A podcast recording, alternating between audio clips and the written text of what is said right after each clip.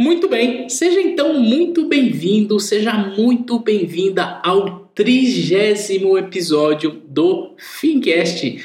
Eu sou o Thiago Feitosa e é um prazer estar aqui com você mais uma quarta-feira, mais uma semana de podcast. E nesse episódio eu quero dar sequência ao episódio da semana passada e continuar falando sobre o que a gente pode esperar da economia e como que nós podemos nos posicionar hoje para colhermos bons frutos num futuro aí de médio e longo prazo. Eu quero reforçar que o Fincast é para você que está buscando cuidar do seu dinheiro com uma visão de médio e longo prazo, tá? É possível, através do mercado de capitais, você ganhar dinheiro no curto prazo? Sim, é possível.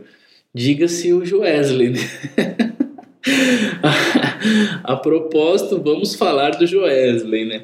Mas não é esse o nosso objetivo, tá? Nosso objetivo é criar uma identidade de investidor de médio e longo prazo para que a gente possa ter um crescimento sustentável da nossa carteira, do nosso patrimônio e com isso alcançarmos a nossa independência financeira, sem depender do governo, sem depender de nada nem de ninguém a não ser da nossa própria inteligência financeira. Esse é o nosso compromisso aqui com você que ouve o Fincast toda quarta-feira.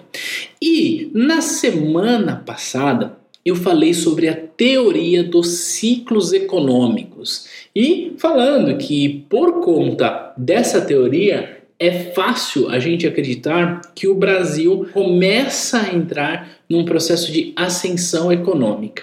E aí, eu todo feliz, publiquei o episódio na quarta-feira, tô lá, nossa, o episódio foi bem legal, eu consegui falar de economia sem falar tanto de política, porque são os assuntos que estão bem entranhados. Aí me vai um tal de Joesley Batista e acaba com o meu episódio. Acaba com o meu episódio. O que, que aquele cara fez? Michel Temer. Você não ouve o Fincast, Michel Temer? Não é possível uma coisa dessa, presidente. Você acabou com o meu Fincast. Brincadeiras à parte, ó, faz o seguinte.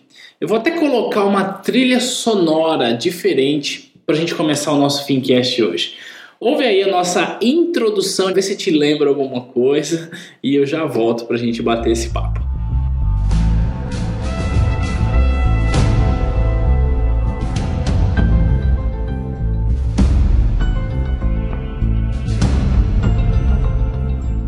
Se você está familiarizado com essa trilha ou não, essa é a trilha do House of Cards, que é uma série da Netflix que fala sobre problemas políticos e o próprio a série publicou em seu Twitter que do jeito que está no Brasil, tá bem difícil de competir com o Brasil, viu? roteirista dessa série chamada Política Brasileira, chamada Lava Jato, o cara é muito bom. Cada dia uma surpresa nova. Mas apesar de todo esse rebuliço na economia, apesar de todo esse auê que aconteceu na última semana, isso não anula a teoria dos ciclos econômicos, isso não muda aquilo que eu disse no último episódio com relação ao crescimento do país. Talvez agora vai demorar um pouco mais para acontecer, mas já é um fato. Isso tende a acontecer pela maneira como o sistema econômico é desenhado. Então, talvez aí por esse desencontro econômico, a gente tem aí uma demora maior, mas questão de um ou dois anos começa a se cumprir essa profecia aí do último episódio. Isso por conta da teoria dos ciclos econômicos, e aí, se você não ouviu, eu convido você para voltar no episódio da semana passada e ouvir e entender que, saindo dessa recessão, o caminho é a gente alcançar o boom. Isso porque o governo vem de uma forma artificial colocando mais dinheiro na economia. O país cresceria de forma sustentável tendo aí bonanças financeiras por longos períodos se nós fôssemos incentivados a poupar, o que não é o caso, né? O nosso país e boa parte dos países do Ocidente não são é, estimulados à poupança e isso faz com que os bancos criem dinheiro do nada através das reservas fracionadas, fazendo com que a gente tenha uma falsa impressão de que as coisas estão acontecendo como deveriam, gerando emprego, as pessoas estão tendo acesso a crédito, só que chega uma hora a conta vem, como veio, né? A conta que começou a ser aberta no, no governo Lula 2. A propósito, se você viu o último Fincast, no último Fincast eu disse que no governo Lula 1 nós tivemos uma boa economia. Agora eu digo que no governo Lula 2 é, abriu-se as torneiras do crédito, porém não tinha a poupança para dar lastro a esse crédito. O brasileiro não tem esse hábito. O brasileiro que não ouve o Fincast, né? Você tem esse hábito. E por isso a gente entrou nessa crise como já era de se esperar, e por isso, ao sair dessa crise, eu acredito que a gente vai ter uma bonança financeira ainda maior do que aquela vista na época do governo Lula 1, onde a gente teve muita gente, muitas pessoas ascendendo aí das classes sociais mais baixas, muita gente emergente, né? Então tem até aquele discurso de que ah, o pobre agora anda de avião. Isso não é mérito do presidente, mas do ciclo econômico. Mas tudo bem, não quero discutir sobre política apesar de que o Michel Temer pisou na casca de banana bonito, né? Isso só prova aquilo que todo mundo já sabia. A conduta moral desse presidente não era e nunca foi uma das melhores, mas eu não quero discutir isso. Quero falar sobre ciclo econômico, sobre o que a gente pode esperar da economia. Se você ouviu o último Fincast e entendeu como é que funciona a teoria dos ciclos econômicos, você já entendeu que a gente começa a entrar nos próximos meses ou no próximo ano, se a gente pudesse olhar para nossa economia como uma curva, um gráfico, uma curva ascendente, ok? E aqui o que eu quero discutir com você hoje é se a curva é ascendente, ela vai começar a subir. Se ela começa a subir, ela começa a subir por algum lugar. E é isso que eu quero discutir com você hoje. Quando a gente vem numa situação dessa de crise, por que, que a gente a crise ela demora mais para sair da economia? Por que, que demora mais para voltar a geração de emprego? Porque tem um índice que ele é medido com uma certa frequência que mede a confiança do consumidor. Então, aquela pessoa que está desempregada e que talvez tenha ali a sua reserva financeira porque fez antes de sair do trabalho, ou está ali recebendo seu seguro-desemprego, enfim, essa pessoa está contando as moedas para consumir. Ela tá, opa, peraí, eu preciso poupar porque eu não sei o que vai acontecer o dia de amanhã. E aquela pessoa que está empregada, vendo essa situação, ela também se coloca nessa condição de, opa, peraí, eu não sei o que, que vai acontecer com a economia. E portanto, essa pessoa adia as suas decisões, quer seja uma decisão de consumo, porque ela poupou e foi lá e está consumindo algo com o dinheiro que ela tem, ou quer seja uma decisão de consumo com crédito. Ela deixa de comprar um carro com crédito, deixa de fazer aquela viagem parcelada em 10 vezes no cartão, porque ela não sabe se ela vai estar tá trabalhando o mês que vem. Quando a gente começa a ver sinais de melhoria, como os sinais que nós víamos antes da bomba explodir em Brasília, é, a gente começa a perceber um, uma melhora em determinados setores da economia. E aí, o que eu quero trazer para você hoje é identificar a ordem de crescimento dos setores da economia para você, caso queira investir o seu dinheiro, não investir o seu dinheiro naquele setor que começa a crescer agora, mas com aquele setor que tem aí uma projeção de crescimento para um, dois, três anos. Por quê? Eu sempre falo que ganhar dinheiro com investimento no mercado de capitais, ganhar dinheiro, por exemplo, em ações, que é algo que a turma gosta bastante, não está relacionado ao quanto você vende a sua ação. Está relacionado ao quanto você compra. O que é mais importante não é o quanto você tá, vende, quanto que vale, mas o preço que você comprou. E aí, deixa eu só abrir um parênteses aqui. Na última semana eu recebi muitas mensagens no meu WhatsApp Inclusive, eu publiquei isso no grupo do Fincast no Facebook, falando sobre essas mensagens e sobre o que, que eu, Thiago, fiz. É, eu me permito abrir um pouco da minha vida, da minha estratégia, do meu pensamento enquanto investidor, para compartilhar com você que nós não podemos entrar no efeito manada, nós não podemos ser mais um na multidão que está a fim de é, especular e eventualmente colocar em risco o nosso patrimônio. Nossas decisões precisam ser muito seguras. Quando a bomba explodiu na última quarta-feira, que o Wesley delatou, enfim, o que, que nós tivemos na quinta-feira? Nós tivemos um boom de dólar, nós tivemos é, uma queda absurda na bolsa de valores, inclusive é, a gente teve um negócio chamado circuit breaker, que é quando a bolsa quando ela cai 10%, o sistema para, não tem mais negociação, para por meia hora e depois volta. Para se ter uma ideia, a última vez que isso aconteceu no Brasil foi em 2008, na crise de 2008. Então o negócio foi bem grave. Mas compartilhando o que, que eu, Thiago, fiz, eu resgatei um pouco de dinheiro de um fundo com liquidez diária da minha reserva de oportunidades, que eu já compartilhei com você, que eu não chamo de reserva de emergência, eu chamo de reserva de oportunidades, e comprei dois lotes de ações do Banco Itaú Unibanco.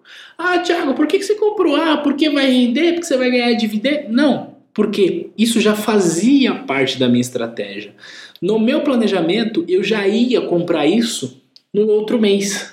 Eu simplesmente, por ter a minha reserva de oportunidades, antecipei essa compra para aproveitar um preço mais barato. E aí algumas pessoas falaram assim, Thiago, o que, que você acha de comprar ações da empresa X, da empresa Y, da empresa, sei lá. Eu, Thiago, não fico acompanhando o preço de todas as companhias. Eu estudo uma companhia, vejo sobre o valor intrínseco e coloco ela no meu radar para comprar. Eu não vejo mais nada sobre as demais. Porque quando eu faço isso, eu estou focado no longo prazo. Então, o cuidado que a gente tem que ter nesse tipo de movimento, ah, caiu todo, tudo, eu vou comprar, vou comprar, sei lá, vou comprar JBS porque tá barato. Se você não tem um acompanhamento prévio disso, o que, que você faz? O que, que você faz não, o que pode acontecer? Pode acontecer igual na Black Friday, quando você compra pela metade do dobro. Então você vê uma empresa que ela tá com preço lá em cima, aí caiu, você compra achando que tá barato e aí ela não recupera. Então, qual que é a ideia? A ideia é você ter um plano ou uma estratégia de investimento que vai colocar na sua carteira algumas ações, tá? Não necessariamente do Itaú, mas enfim, algumas ações que façam sentido para você e monitore essa e desenhe o seu plano de investimento. E se aparecer uma oportunidade como a de quinta, se você tiver condição, vai lá e compra e ponto. Não adianta você ficar, ah, é porque eu tenho que comprar, porque eu tenho que vender, porque se você compra e vende, compra e vende, compra e vende, compra e vende, o que, que vai acontecer? Todo o seu potencial de lucro vai embora com as tais taxas de corretagem, ok? Então, ou você é um trader e sabe o que está fazendo e ok, as taxas de corretagem fazem parte do jogo, ou você é um investidor de longo prazo e está aqui ouvindo o Fincash e entende isso. Então, o que eu quero abrir esse parênteses para dizer o seguinte: a sua reserva de oportunidade da renda fixa, que vai estar num produto que não tem lá tanta rentabilidade, mas que te dá liquidez, te permite aproveitar esse tipo de, de janela, esse tipo de oportunidade, te permite antecipar algumas coisas. Mas você não deve, com isso, entrar no barulho do mercado, que pelo amor de Deus, então eu tenho que comprar isso porque tá barato, vou vender a minha casa e não vai funcionar assim. Tá? o grande exemplo que eu dou também é a Bitcoin. Se você acompanha o podcast há mais tempo, sabe que eu falei da Bitcoin lá atrás e desde o dia que eu falei da Bitcoin aqui no podcast, ela já teve uma valorização de mais de 200%. Teve uma valorização de 200%, eu vou comprar mais? Não sei. Depende da minha estratégia. Só que a hora de comprar era lá atrás. Portanto, você ganha dinheiro não com o valor da venda, mas com o valor da compra. Então, se você lá atrás brincou com a Bitcoin, hoje você está rindo à toa. Tudo bem? Então, era esse parênteses enorme que eu queria dar para dizer o seguinte: você é um investidor, deve se antecipar aos movimentos de mercado, ok? Deve ter uma preparação para aproveitar oportunidades você cria isso construindo a sua reserva de oportunidades. Tiago, eu não tenho dinheiro ainda, não, tô, não consegui investir nada. Que ação que eu compro? Nenhuma. Você não vai comprar ação. Você vai focar toda a sua energia em construir a sua reserva de oportunidades. Ponto. A sua reserva de oportunidades, ela deve ser, dependendo do seu estilo de vida, de 3 a 12 meses. Por que dependendo do seu estilo de vida? Se você é um assalariado, se você tem o tal do seguro-desemprego, se você tem lá uma renda que se você recebe, ou seja, Caso você saia do trabalho, você pode deixar ali por uns três meses, quatro meses, por quê? Você vai ter ainda um recebimento extra, por assim dizer. Agora, se você é um profissional autônomo que não tem isso, que não tem o seguro-desemprego, que não tem um seguro de vida, aliás, é extremamente importante você ter um seguro de vida. Você precisa ter um seguro de vida. Se você não tem um plano de saúde, a sua reserva de, de oportunidades tem que ser muito maior do que três meses. Tá bom? Porque quando a gente fala de reserva de oportunidades, nela está incluído a emergência. E aí a emergência pode ser uma emergência médica, pode ser ter que pagar a franquia do seguro do teu carro, se é que você tem carro, enfim. Existem tantas coisas que estão embutidas na sua reserva de emergência. Então, com base naquilo que você tem, ah, eu tenho carteira assinada, então eu posso contar com seguro-desemprego. Eu tenho um plano de saúde, beleza, não preciso gastar com médico. Ah, o meu carro tem seguro, ok, eu não vou precisar ter que comprar outro carro, talvez eu tenha que ter uma reserva apenas para pagar a franquia. Então, com base no seu estilo de vida, você vai determinar se a sua reserva de oportunidades será de 3, 6, 9 ou 12 meses. Feito isso, você vai partir para um segundo plano, que é colocar o seu dinheiro em investimentos mais arriscados. E agora, aliás, antes de agora não, né? Eu falei mais arriscados. Peraí. São investimentos que trazem mais riscos, mas a sua contrapartida que podem te trazer boas e melhores rentabilidades ao longo do tempo, se você tiver uma visão de longo prazo. Tudo bem, fiz um parênteses do parênteses que ficou gigante, mas tudo bem. Agora eu quero falar sobre os setores da economia para você ligar o teu radar, tá bom? A ideia é a seguinte: Falando lá sobre a confiança do consumidor, que ele deixa de consumir porque ele não sabe do dia de amanhã, e quando ele deixa de consumir, eu estou falando que ele deixa de consumir com dinheiro próprio e também com crédito. Quando o consumidor começa a ter um pouco mais de confiança, ele começa a ficar um pouco mais disposto a consumir produtos de menor valor agregado. Então eu quero que você olhe aqui para o comércio varejista, tá bom? Dá uma melhorada nas vendas do comércio varejista. Eu quero que você olhe aí para vestuário, também dá uma melhorada no vestuário, nesse tipo de segmento. O próximo passo é quando o consumidor começa a ficar um pouco mais disposto a comprar produtos com valor agregado um pouco maior. Então você vai começar a olhar para eletrônicos, você vai começar a olhar para viagens, você começa a olhar para esse tipo de segmento. Se você é um investidor que está de olho na bolsa, você, eu estou falando e você está colocando no seu radar algumas companhias. Tá? Depois disso, ele começa a vir para produtos de valor agregado maior ainda. Então, setor automotivo começa a reanimar. E por último, a gente vai olhar para segmentos da economia que tenham o valor agregado maior, que é a construção civil. E, neste momento, o Conselho Monetário Nacional está em fase final de regulamentação de um novo produto que vai é, fomentar a construção civil, que é um produto chamado LIG. Hoje nós temos a LCI, nós vamos ter a LIG, Letra Imobiliária Garantida, uma coisa assim. Esse produto já está ali, meio que sai, não sai, sai, não sai, logo ele vai estar tá funcionando aí no mercado com uma força maior para fomentar a construção civil. Aonde eu quero chegar com esse podcast? Se você está investindo olhando para o longo prazo e quer investir na bolsa de valores, dá uma olhada nas empresas que elas têm um tempo de recuperação maior, que vai demorar mais. Isso porque você fala, Tiago, você é louco, Tiago. Como assim? Porque é o seguinte: quanto mais longe for, mais barato tende a ser esse papel. Então, não vou falar de nenhuma empresa específica, mas de setores da economia que possam chamar a sua atenção. Então, se você quer algo mais rápido, que vai recuperar mais rápido, olha para o comércio varejista, para o ramo de vestuário, Tá? Tem algumas empresas nesse segmento. E aí, isso também serve para você entender o seguinte: quando esse setor começa a respirar com menos ajuda de aparelho, esse próprio setor começa a oxigenar o próximo, porque ele vai precisar empregar mais, porque então seus funcionários terão receitas maiores, e aí esse próprio setor começa a comprar daqueles produtores, daqueles, é, enfim, das oficinas de costura, de quem vende arroz, de quem vende óleo e por aí vai. Então perceba que o comércio varejista tem um papel de sinalizar o seguinte, por isso que tem um indicador que fala sobre o indicador do comércio. Esse indicador, ele diz o seguinte, opa, comércio varejista começa a respirar sem ajuda de aparelhos. Uau! Significa que ele vai começar a oxigenar todos os outros setores da economia e até chegar no mais com o setor que tem o maior valor agregado hoje, que é a construção civil. Para isso, ele vai passar em setores com médio valor agregado, no setor de serviços, que é o que tem o maior impacto sobre o PIB.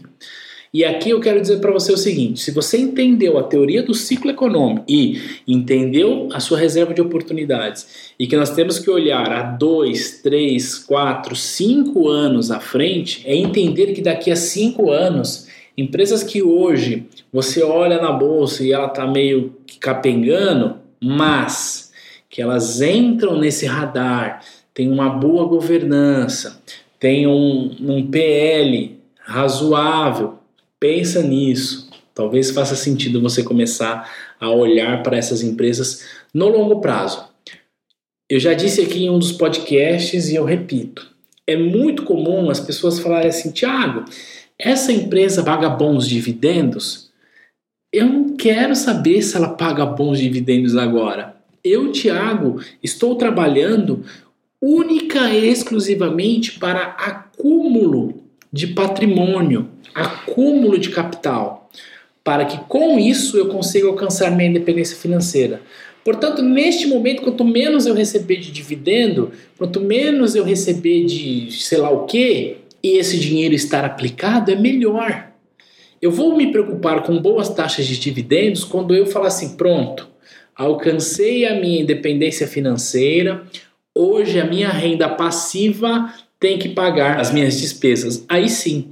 Mas se você está numa fase de acúmulo de patrimônio e quer olhar para empresas da bolsa de valores, é importante que você olhe se a empresa paga dividendos regularmente, porque isso mostra que ela é uma companhia que tem bons resultados, mas o percentual de dividendos não é e não pode ser o fator que vai decidir você receber isso, tá? Até porque se você tem fase de acumulação, quanto menos você receber, melhor. tá? A ideia é que o seu patrimônio se acumule e se acumule e se acumule. Então, ó, quis deixar esse radar aí para você. Na semana que vem, o dia em que o episódio vai ao ar, é exatamente o dia da reunião do Copom, onde o mercado esperava que a taxa fosse cair entre 1 ou 1,25. Eu acho que isso não vai mudar, mas aqui parece sei lá o que, né? Brasília é pior que House of Cards.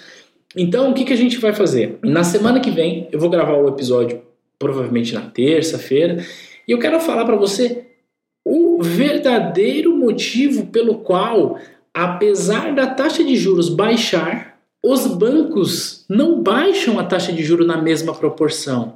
Então o cupom baixa a Selic, mas a taxa de juros não baixa na mesma proporção. Mas por que, que isso acontece? E para você entender de uma vez por todas o efeito que tem quando a gente tem poupança. Quando eu falo ter poupança, não é ter dinheiro na caderneta de poupança, mas é deixar de consumir 100% do que você ganha e poupar o seu dinheiro.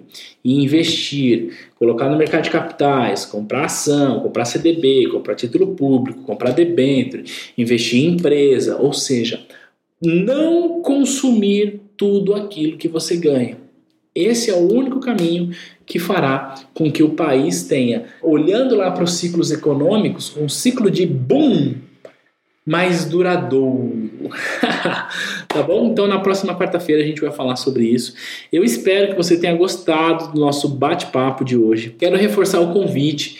Vai lá no nosso grupo no Facebook, vai lá no Facebook e digita assim, ó, Grupo Fincast. Lá a gente vai discutir outras coisas, lá a gente vai falar mais abertamente sobre é, investimentos, tirar dúvidas, trocar ideia. É um grupo para a gente criar ali a nossa comunidade, todos em prol de alcançar a independência financeira com sustentabilidade, com planejamento, com calma, passo a passo, com consistência. Não existe milagre, não, o dinheiro não cai do céu, mas se você colocar ele para trabalhar, com certeza ele vai se multiplicar muito mais rápido do que você imagina. Tá bom? Então vai lá no nosso grupo no Facebook, a gente troca uma ideia por lá e se fala aqui na próxima quarta-feira. Um grande abraço para você e tchau, tchau.